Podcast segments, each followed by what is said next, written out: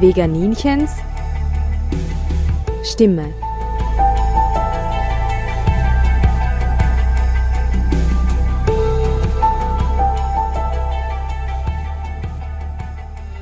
Hallo Welt, hier spricht das Veganinchen. Ich begrüße euch heute von daheim aufgrund des Coronavirus mit einem emotional intensiven Thema, von dem wir momentan alle nur träumen können, nämlich dem Meer und dem Schutz der Meere.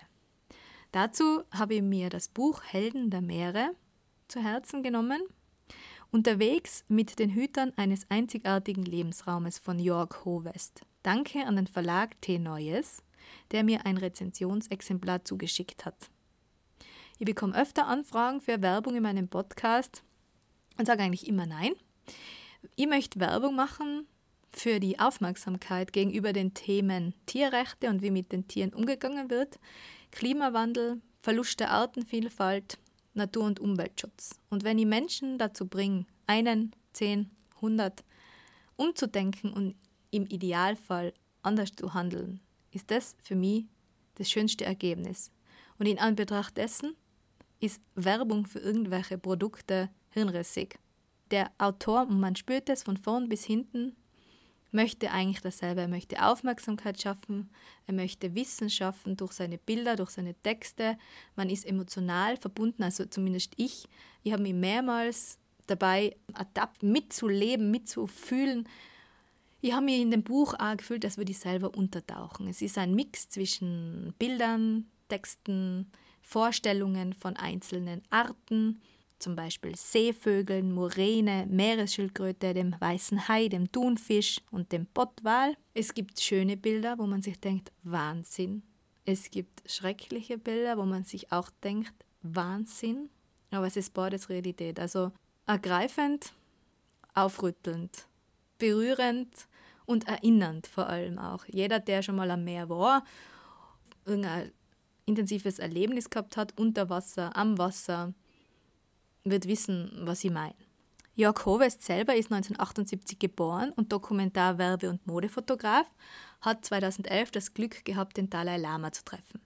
Dem hat er dann versprochen, einen Bildband über Tibet zu erstellen und hat es dann auch durchgesetzt. Also er war 100 Tage in Tibet unterwegs mit dem Motorrad zu Fuß und mit dem Auto und hat dabei eindrucksvolle Bilder gemacht. Und 2019 hat er eben Helden der Meere rausgebracht aber jetzt nicht so als abgeschlossenes Projekt, sondern als dauerhaften Impact nach seinen eigenen Worten, um eben dauerhaft auf das Meer und das Sterben des Meeres und des einzigartigen Lebensraumes aufmerksam zu machen.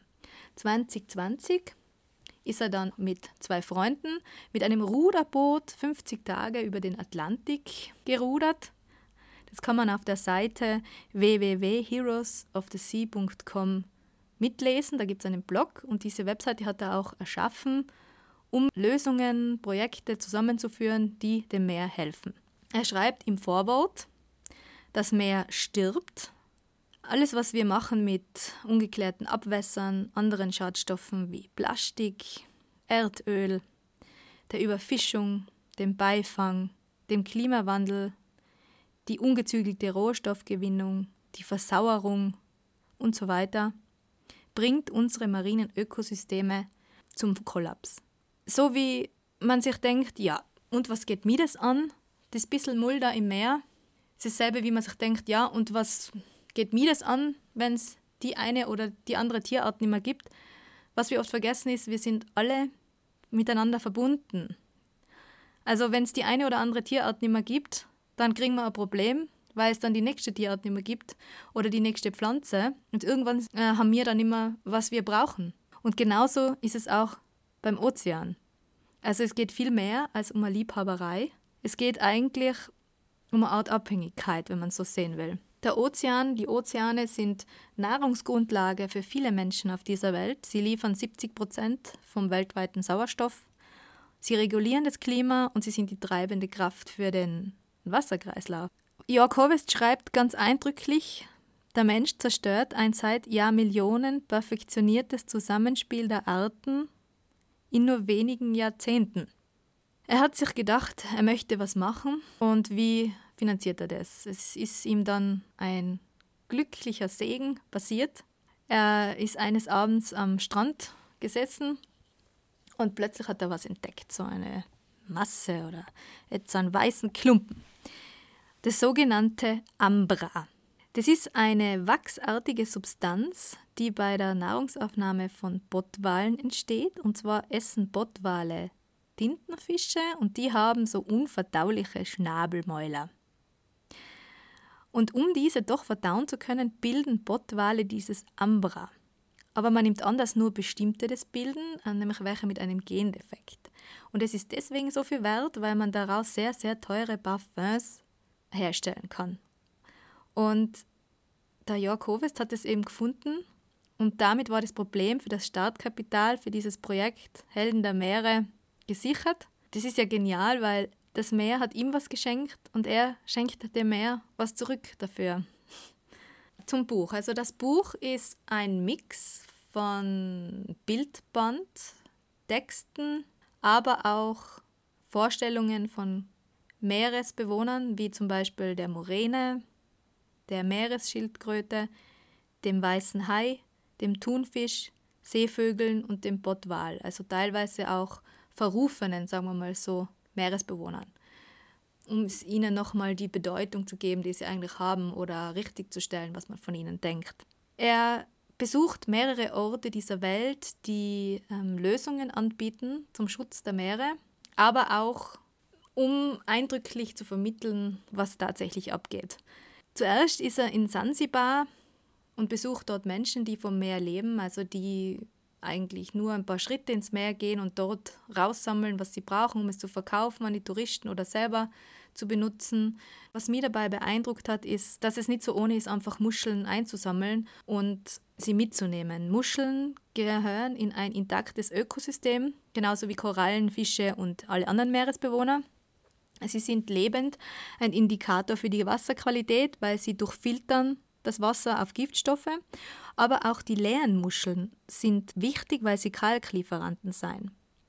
Sie lösen sich nach und nach auf, beziehungsweise durch den Wasserdruck werden sie zerrieben und sind dann für andere Meeresbewohner wichtige Kalklieferanten, weil die brauchen das für die Bildung der eigenen Kalkskelette. Und wenn man sie eben entfernt, dann fehlt es. Und man kann sich natürlich sagen, ja, wenn ich ähm, eine Muschel mitnehme mit nach Hause, dann passiert ja nichts.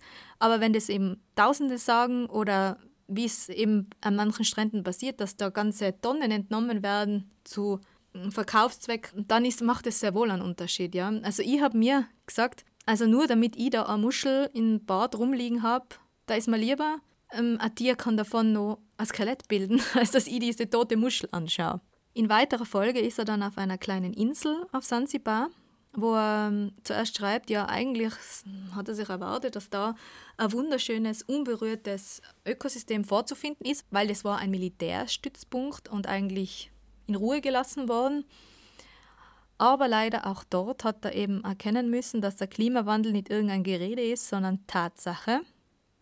Er hat dort nämlich ausgebleichte Korallen gefunden, dazwischen trotzdem noch bunte Fische, was ein sehr trauriger Anblick war. Man sieht die Fotos und er schreibt auch, dass Korallen nicht so wie angenommen Pflanzen sind. Korallen sind auch Tiere. Sie sind verwandt mit den Quallen und sind Nesseltiere. Die Korallen sind auch dann Thema seiner nächsten Station, nämlich ist er dann nach Thailand gereist zu einer Korallenaufzuchtstation an der Küste Koh Phi Phi.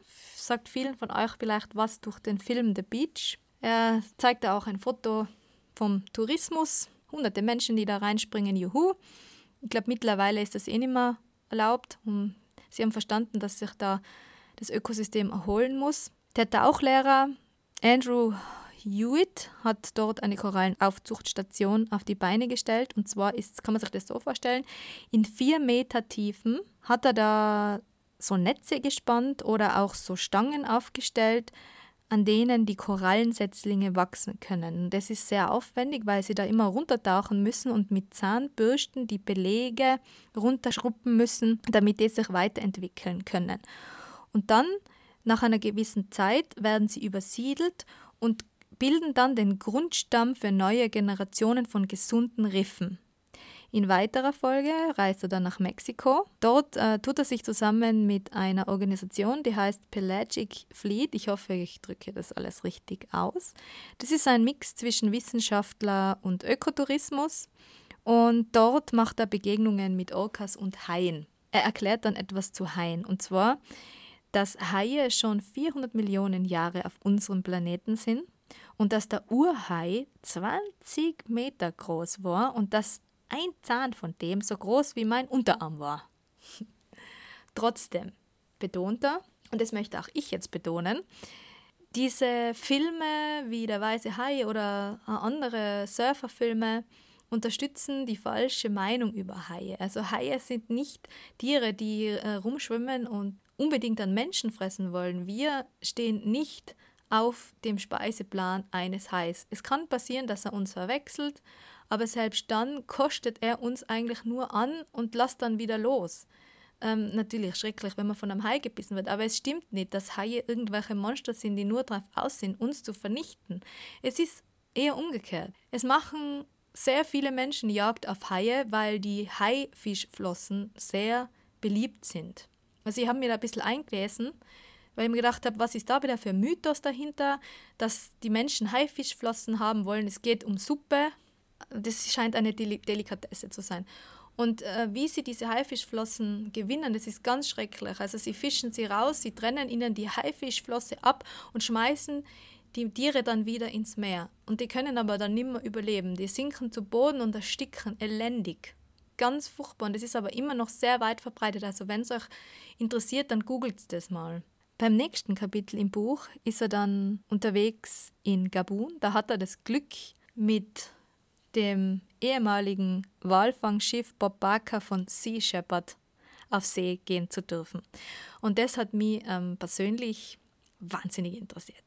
Also wenn man mich in meiner Jugend gefragt hat, was möchtest du später mal machen und wenn man mich jetzt fragt, was möchtest du wirklich eigentlich machen, dann denke ich mir ganz tief innen immer, am liebsten würde ich eigentlich wirklich an der Front was machen.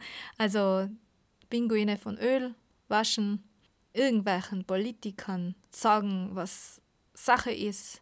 Macht jetzt was sofort, sofort, irgendwelche Wilderer bestrafen. Also einfach das, was ich fühle, umsetzen an der Front. Und dann bin ich doch wieder zu wenig mutig und sitze da in meinem Tal und gehe an geregelten Arbeit nach und versuche halt durch meinen Podcast irgendwie was zu bewegen.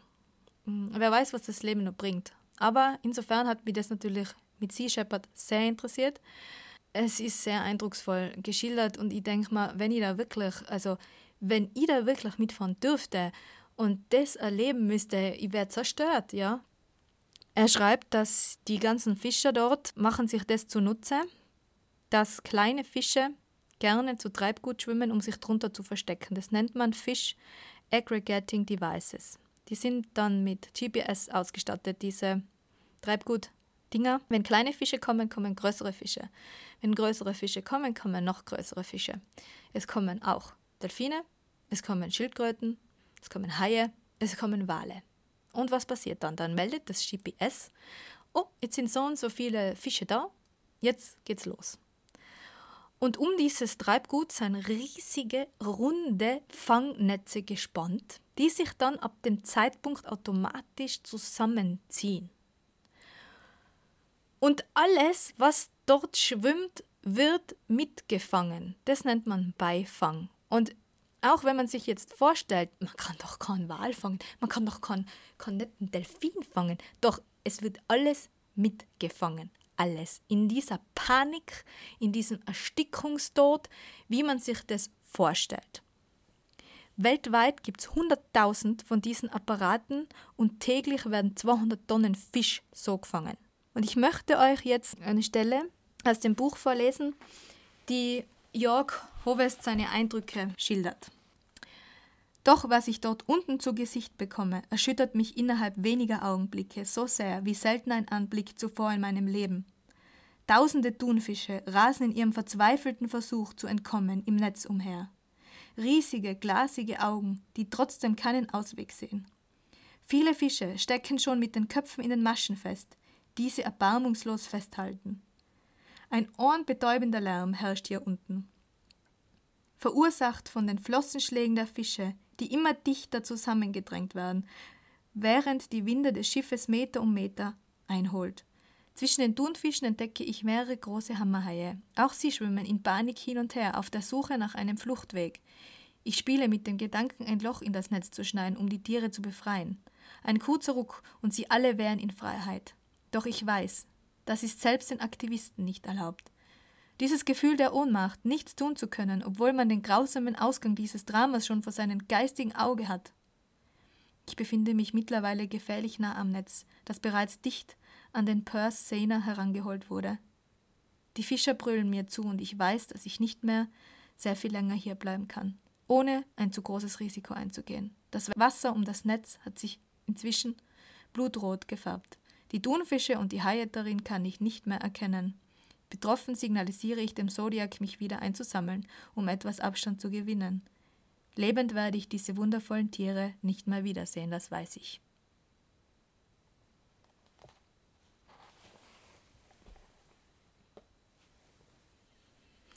Es ist kein Film oder Horrorfilm, das ist, das hat er erlebt. Das ist echt. Und man sieht es auch im Buch, also er hat da einige Bilder gemacht und auch ein Bild von einem Fisch, der im Netz gefangen ist und mit weit aufgerissenen Augen. Die Fischer haben Respekt vor Sea Shepherd, schreibt er, weil sie auch mit der Regierung dort zusammenarbeiten und auch immer vom Militär einige mit an Bord sind, weil es einfach sonst zu Auseinandersetzungen kommen würde.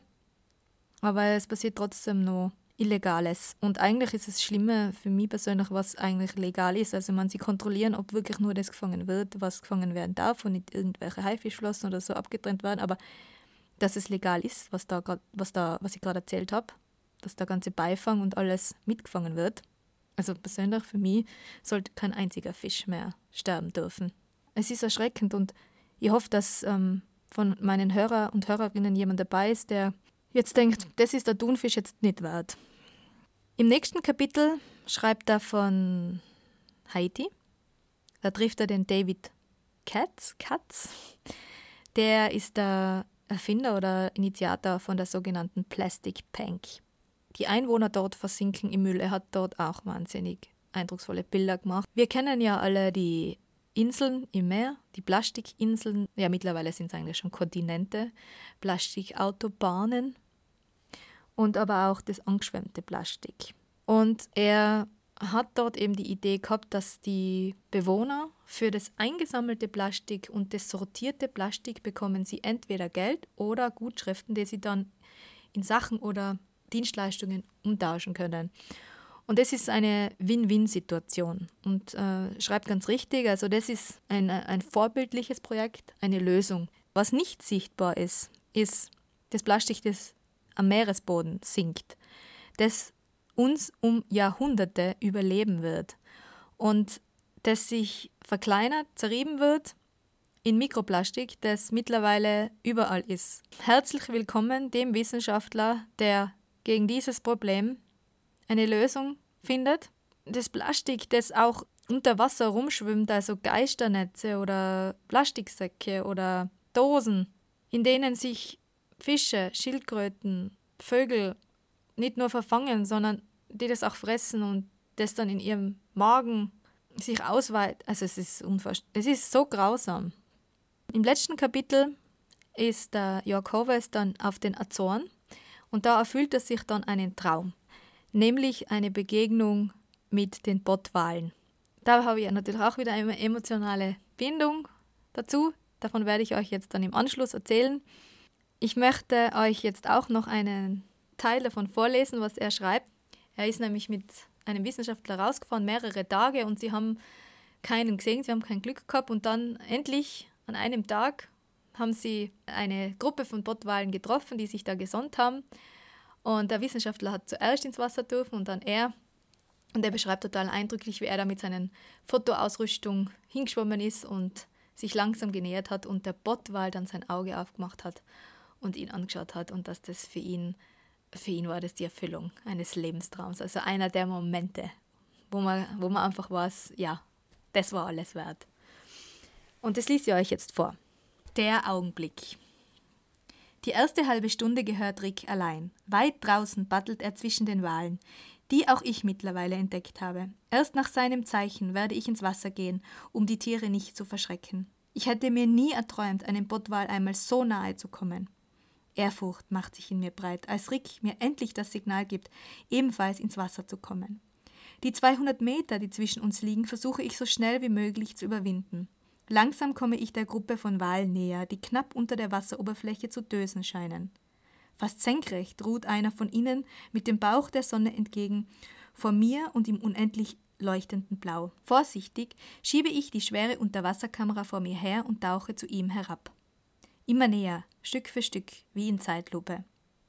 Dann kommt der Moment, den ich bis zu meinem Lebensende nicht vergessen werde als der gewaltige Jäger langsam aus dem Schlaf erwacht und mich sein riesiges Auge entdeckt. Regungslos. Sein Blick ruht auf mir. Einen Moment bin ich wie erstarrt, bekomme mich aber schnell wieder in den Griff. Der Augenblick unserer Begegnung scheint mir unendlich und brennt sich für immer in mein Gedächtnis ein die Erfüllung eines Lebenstraums, den ich mir schon so lange herbeigewünscht habe. Dieser sanftmütige Koloss, so unglaublich elegant und schön, verzaubert diesen Moment, dreht sich plötzlich und verabschiedet sich dann lautlos hinab in die Tiefen des Ozeans unter mir. Unerreichbar für mich. Was für ein Erlebnis. Also spürbar, spürbar, was in ihm da vorgegangen ist. Und spürbar, dass er dankbar ist für diese Schönheit und diese Schönheit erhalten möchte. Und ich möchte mich nochmal beim Verlag bedanken und ich möchte mich auch beim Autor bedanken für das Wissen, das sie bekommen habe durch dieses Buch. Zum Beispiel, das habe ich jetzt noch vergessen, bei den Haien. Der weiße Hai ist nicht weiß, wie man denkt oder wie er dargestellt wird, sondern er ist nur am Bauch weiß. Und wisst ihr warum? Weil wenn man nämlich schwimmt unter Wasser und von unten auf den Hai schaut, dann ist er getarnt so hell wie die Wasseroberfläche. Wenn man aber von oben auf ihn herabschaut, dann ist er dunkel wie das tiefe Wasser. Und wie gesagt, ich habe mich nach dem Buch auch wieder gefühlt, dass würde ich auftauchen. Es hat mir das äh, Meeresgefühl gegeben, es hat mich erschüttert, es hat mich motiviert. www.heroesofthesea.com und das Buch heißt Helden der Meere. Ich kann es euch empfehlen und wie immer kann ich euch auch empfehlen, darüber zu sprechen, eure Erfahrungen zu teilen, zu überlegen, was kann man machen, wie kann man Menschen mit in den Band ziehen, mit Bildern, mit Erzählungen, mit Emotionen. Und am Ende dieses Podcasts möchte ich euch jetzt nur meine persönliche Geschichte zum Meer oder meine Geschichten zum Meer mitteilen. Teilweise auch sehr persönlich, aber es muss sein. Zuerst einmal, ähm, als Jörg Hovest dieses Bild im Buch da abgebildet hat mit den vielen Touristen auf Kofifi. Sowas habe ich auch schon mal erlebt. Also wir waren in Süditalien und sind da mit einem Nussschalenboot ganz in der Früh hm, so rumgerudert und haben dann eine kleine Bucht entdeckt. Das war wie so ein Kessel. Da war es unglaublich ruhig. Also da war das Wasser ein bisschen niederer und die Sonne hat reingeschienen und ich bin dann ganz langsam ins Wasser und ich tue nur schnorcheln, also nicht tauchen und bin dann so übers Wasser gegangen gelitten und habe halt beobachtet die Fische. Also da waren jetzt keine Korallen, aber es waren halt doch Fische, kleine bunte Fische. Und ich nehme dann immer so Kontakt auf mit ihnen. Und sie sind dann auch interessiert. Und es war sehr spannend, wie sie sich dann immer mehr getraut haben und zu beobachten, was sie machen. Es war Ruhe und ähm, Verbundenheit. Und plötzlich, also habe ich meinen Kopf aufgehalten steht neben mir da so ein riesiges Motorboot und Technomusik und ein Gejohle und Geschreie.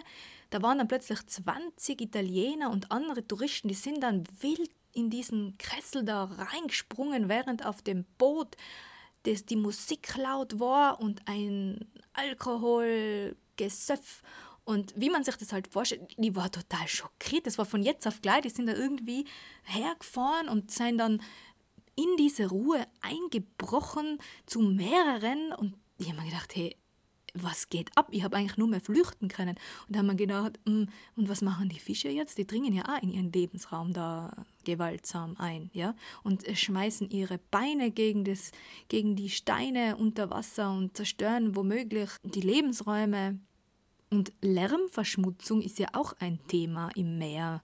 Das, an das denkt man eigentlich selten, aber durch Motorboote und Ölstationen und, und Kreuzfahrtschiffe glaube ich schon, dass da einiges passiert. Vor allem die Wale äh, werden darunter verwirrt sein. Dann mit den Korallen, was er da erzählt hat, äh, das hat mich deswegen betroffen, weil ich das in meiner Lebenszeit, die ja jetzt, ich will es nicht wahrhaben, doch schon ein bisschen länger ist, aber jetzt im Vergleich jetzt nicht lang ist. Gell? In meiner Lebenszeit, also ich bin Zeitzeuge, was mit den Korallen passiert.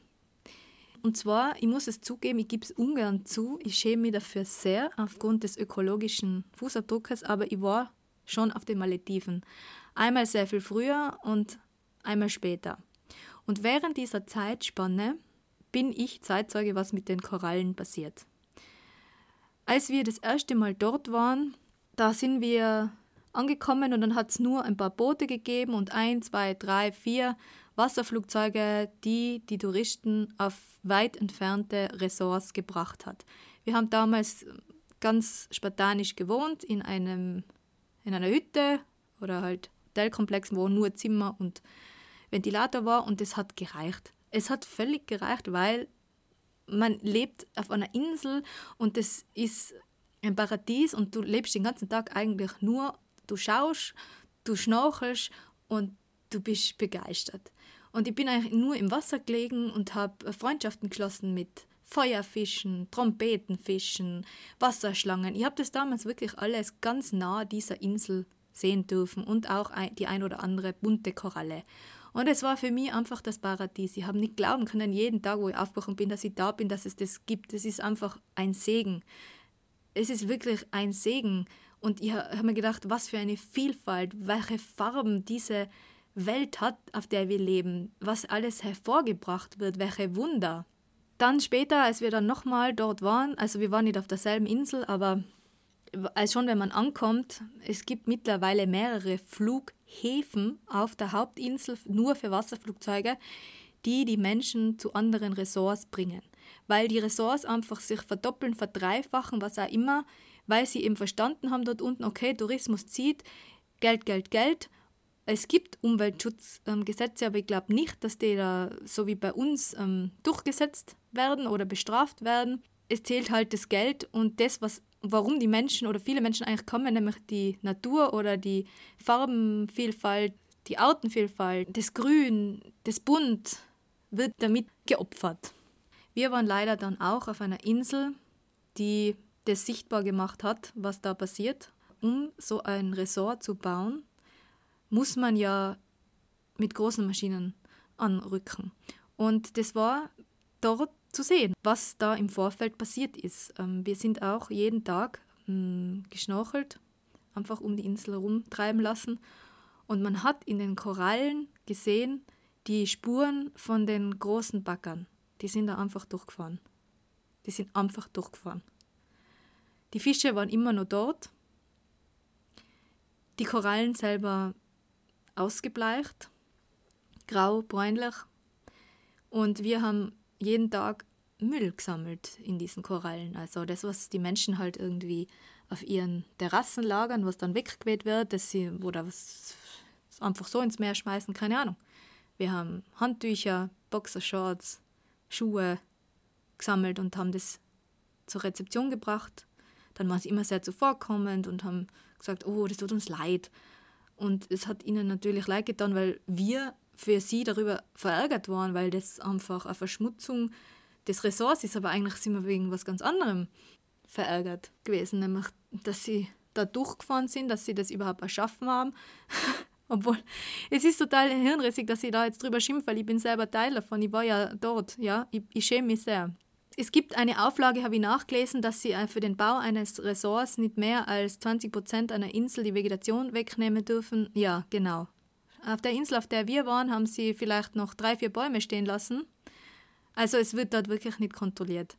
Und das Traurige ist, auf diesen drei, vier Bäumen sind immer noch diese Flughunde, die zuvor auch da waren. Die werden sich denken, fuck, was ist da los?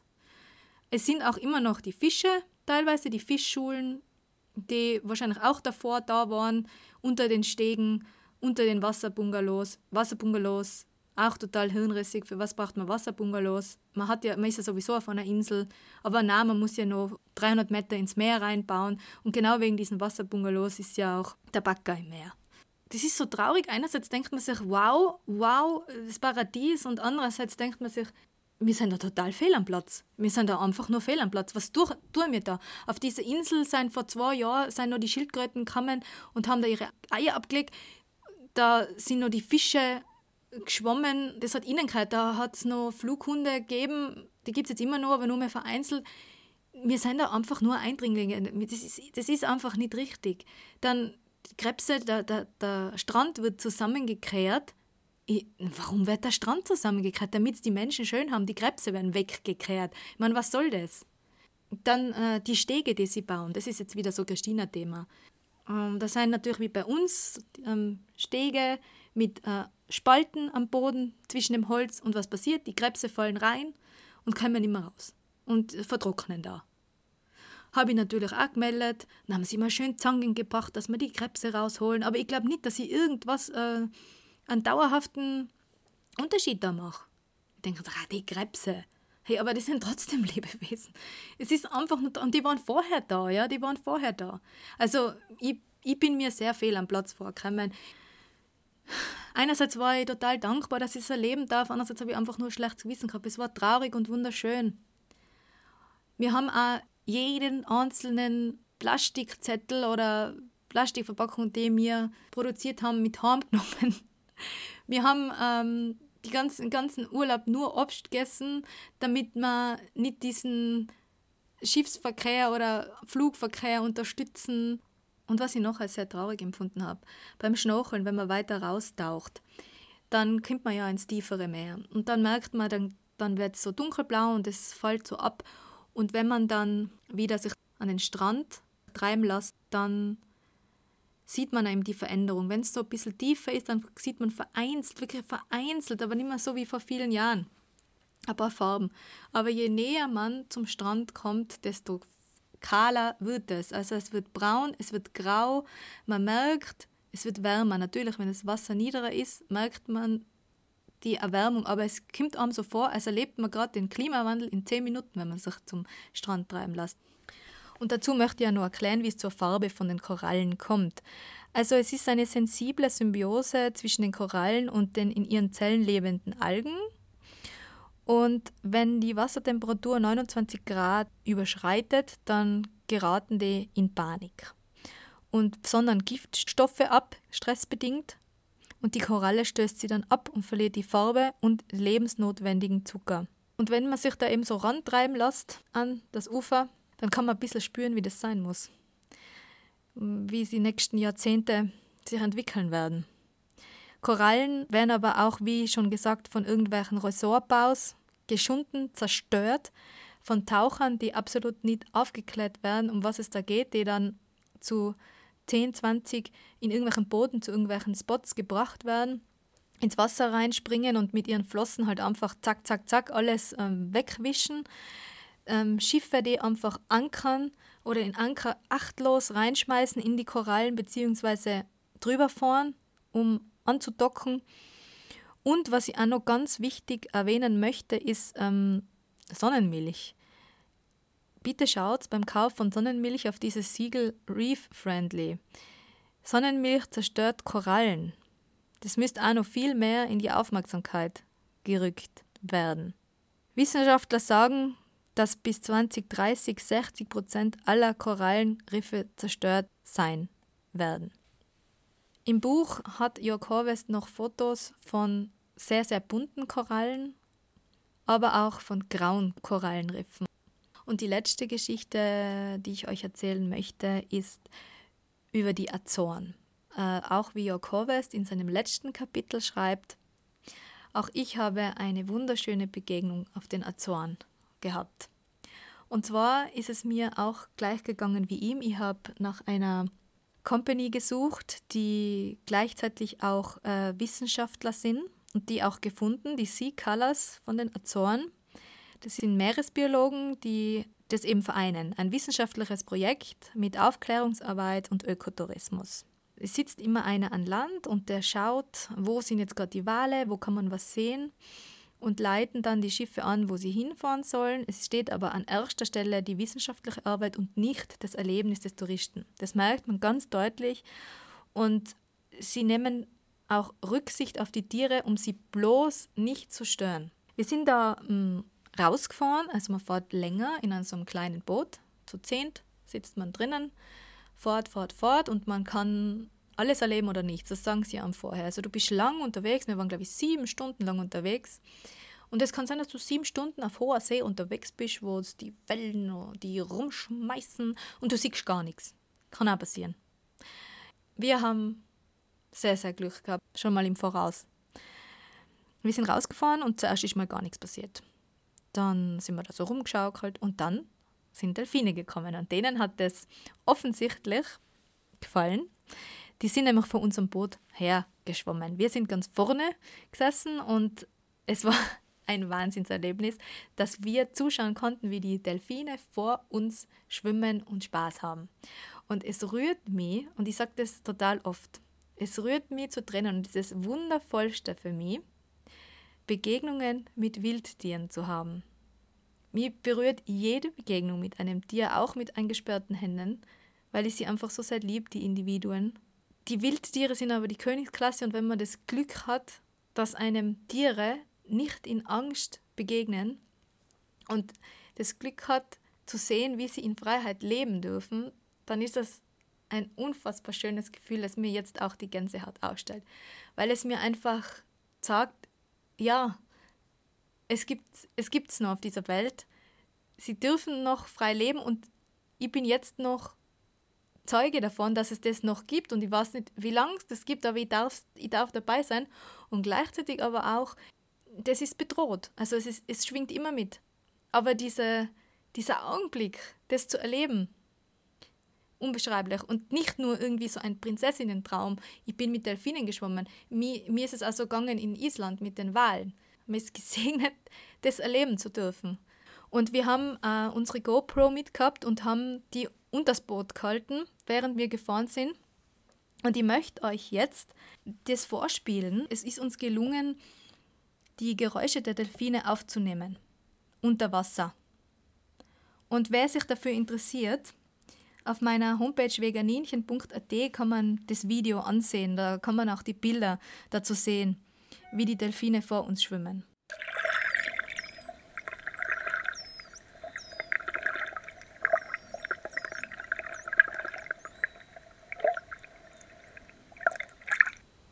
Wir haben dann auch noch Zügeldelfine, Pilotwale und kurzschnäuzige Delfine sehen dürfen. Also das ist, wie gesagt, über sieben Stunden lang gegangen und wir sind dann immer ähm, so ein bisschen geschunkelt und dann hat der vom Land wieder gesagt, ja, jetzt müsst ihr da hinfahren, also haben wir weiter geschunkelt.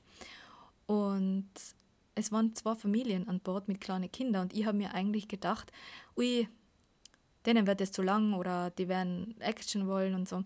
Aber es war immer so eine Stille, eine beeindruckte Stille an Bord. Das, ich glaube, wir haben alle wortlos verstanden, was wir da gerade erleben.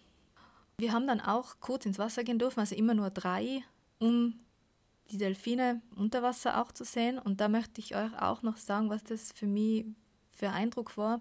Am offenen Meer, weit weg vom Land, ins Wasser zu gehen. Also es war eigentlich eiskalt, aber ich habe das überhaupt nicht gespürt. Es, es war sonnig und wenn man da so untertaucht, dann ist man umgeben von einem intensiven Blau. Also das ist wirklich äh, das intensivste Blau, was man sich nur vorstellen kann. So, als würde man in die Farbe Blau eintauchen, äh, durchbrochen von Sonnenstrahlen. Das alleine ist schon ein Erlebnis, einfach nur im Meer zu sein, rumzuschauen und dieses Gefühl einfach so vom Meer umgeben zu sein. Und äh, dann noch die Delfine zu hören unter Wasser. Das, was ich euch jetzt vorgespielt habe, eben, das hat man gehört, auch wenn sie weiter weg waren. Ich kann nur Danke sagen. Dem noch nicht genug. Es sind dann auch noch Bottwale gekommen. Also eine Gruppe von Bottwale sind in unserer Nähe gewesen. Wir haben uns ganz langsam genähert, sind lang rumgeschaukelt und haben sie beobachtet, waren ganz still. Und dann ist es tatsächlich passiert. Die haben ein Baby dabei gehabt, die Bottwale. Und es muss uns verwechselt haben. Ich weiß nicht, das ist dann zu uns hergeschwommen. Und ich bin die ganze Zeit so übers Boot vorn übergehängt, weil ich einfach schauen wollte. Und das ist dann wirklich 20 Zentimeter von mir entfernt gewesen, ein Bottwalbaby. Und ich habe, also ich war, ich war starr. Ich habe natürlich nicht versucht, es zu berühren oder sonst irgendwas. Man versteht gar nicht, was da gerade passiert. Und dann hat es, glaube ich, verstanden, dass wir kein Pottwal sind. Und ist ganz schnell wieder zur Mama rüber. Oder die Mama hat es gerufen. Man hat so Klickgeräusche nämlich gehört. Die verständigen sich mit so Klickgeräuschen. Und ich habe nachher noch gedacht, oh mein Gott, oh mein Gott. Wirklich, also, was haben wir da jetzt bitte gerade erlebt? Und ich habe dann eben diese Meeresbiologen gefragt, habe gesagt, ist das jetzt das Beste, was ihr je erlebt habt? So, oder, ähm, oder passiert das jeden Tag? Oder dann haben sie gesagt, ja, es passiert eben immer irgendwas anderes. Es ist keine Tour gleich. Aber das war jetzt schon was Besonderes. Aber es, sie erleben total oft irgendwas Besonderes und toll einfach. Und habe gesagt, ja, wahnsinnig toll. Das war eines der besten Tage meines Lebens, habe ich ihnen wirklich gesagt, wirklich. Also unfassbar. Das werde ich nie vergessen, niemals. Und wir sind dann, ähm, wo wir dann noch heimgefahren sind mit dem Boot, weil wir dadurch, dass wir vorne gesessen sind, haben wir dann immer wieder gerufen, Stopp, weil wir eben Müll gesehen haben im Meer. Also einen Liegestuhl haben wir gesehen und haben das eingesammelt und Crocs, also Schuhe, alles Mögliche. Wir haben immer wieder stehen bleiben müssen und das einsammeln und die Familien an Bord haben dann immer gefragt, hm, Mama, was macht der Mann und die Frau? Ja, und dann haben sie das eben erklärt, dass die Menschen äh, einfach Sachen ins Meer schmeißen und dass das eben für die Tiere schlecht ist und die Tiere sich da verfangen. Und das habe ich insofern gut gefunden, dass ich mir gedacht habe, vielleicht merken sich die Kinder das jetzt und tragen das weiter. Ihr, merkt es, ich erzähle es jetzt und das war aber so berührend, dass mich das immer noch berührt. Und es wird mich auch immer weiter berühren. Und als wir dann wieder in der Unterkunft waren, haben wir dann beobachtet, wie die Einheimischen einfach ihren Müll, also Dosen oder anderen Müll, über die Mauer ins Meer schmeißen. Also, da kehrt man zurück von sowas und, sich, und denkt sich, wir dürfen Zeuge sein von Artenvielfalt, von diesem Blau, von dieser Schönheit. Und die anderen schmeißen dann einfach ihren Müll da rein. Und wir sind dann runtergekraxelt und haben das versucht wieder rauszuheben, diesen Müll. Aber da bedarf es auch einiger Aufklärungsarbeit, dass da nicht weiter äh, Müll ins Meer gelangt. Wobei ich mich frage, warum? Ja, warum? Ich habe in einigen Foren gelesen, dass auf so Ausflugsschiffen und so Köche einfach ihren Müll ins Meer schmeißen. Was denken sich die Leute, das verschwindet einfach oder so? Ich kann es mir ehrlich gesagt nicht erklären. Das war meine heutige Sendung über das Meer. Ich hoffe, dass ich euch berührt habe oder in euch Erinnerungen geweckt habe, beziehungsweise Sehnsüchte, was zu machen, sich einzusetzen. Ich bedanke mich fürs Zuhören, für das Buch nochmal, für jeden, der engagiert ist. Wenn ihr die Bilder von den Azoren sehen wollt, dann geht's bitte auf veganinchen.at. Da habe ich einen Blogbeitrag geschrieben über die Azoren. Auch auf Instagram veganinchen.at kann man ein paar Bilder sehen. Ich verabschiede mich bis zum nächsten Mal. Mögen alle fühlenden Lebewesen auf dieser Welt glücklich und frei sein. Mögen alle meine Worte, Taten und Gedanken zu diesem Glück und zu dieser Freiheit beitragen. Von Herzen, eure Christina.